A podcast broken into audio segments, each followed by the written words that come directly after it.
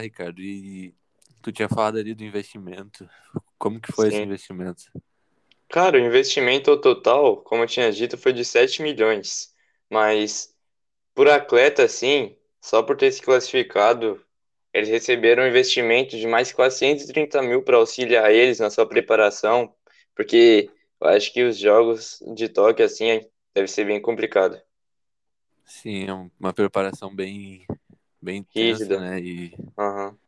ainda mais com esse momento de pandemia que tem que seguir Ter os certos protocolos. Sim, Sim. muito importante. Mas, Murilo, me fala um pouco aí sobre eles. Quantas vezes eles já participaram das Olimpíadas? Bom, o, o Renato já, já é a terceira Olimpíada dele e ele já chegou em duas quartas de finais nesses dois torneios. Já a Priscila vai ser a segunda edição dela. Os Uhum. dois já, já se classificaram para campeonatos na Europa, junto com a com a COB e com a CBC no, no segundo semestre de 2020. Então, é o maior é alto nível brasileiro de ciclismo. Então os caras é brabo mesmo, mano. Você é doido. É, são os brabos da bike. Esquece. Pode começar? Fala aí.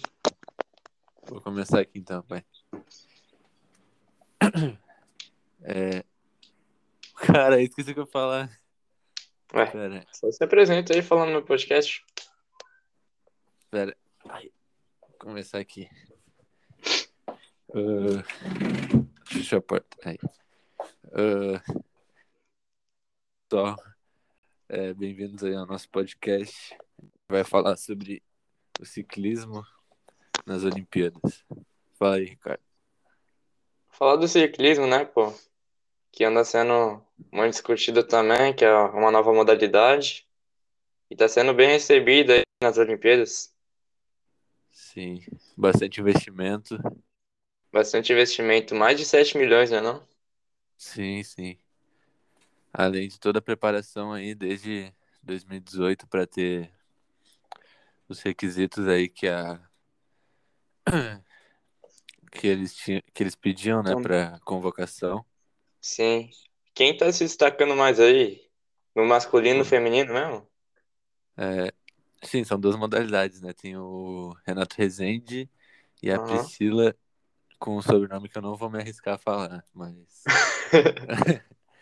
mas é isso, os dois aí se prepararam e conseguiram atingir os critérios de convocação.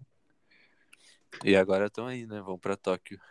Os critérios, cri- opa, critérios de convocação. Eles são complicados? Como, como tá sendo eles? Cara, são mais ou menos para quem é da área ali, acho que é tranquilo. Eles tinham que eram os melhores atletas ranqueados, né, no ranking olímpico. Ah, o peso também, ah, além de não estar envolvido em processos disciplinares, nem é, em processos de notificação de doping também, né? Uhum. E também as condições físicas e técnicas que, se eles não, passar, não passassem na avaliação, eles não poderiam ser convocados. Valeu aí todo mundo que assistiu nosso podcast. E é isso. Valeu, Falou. rapaziada. Tamo junto.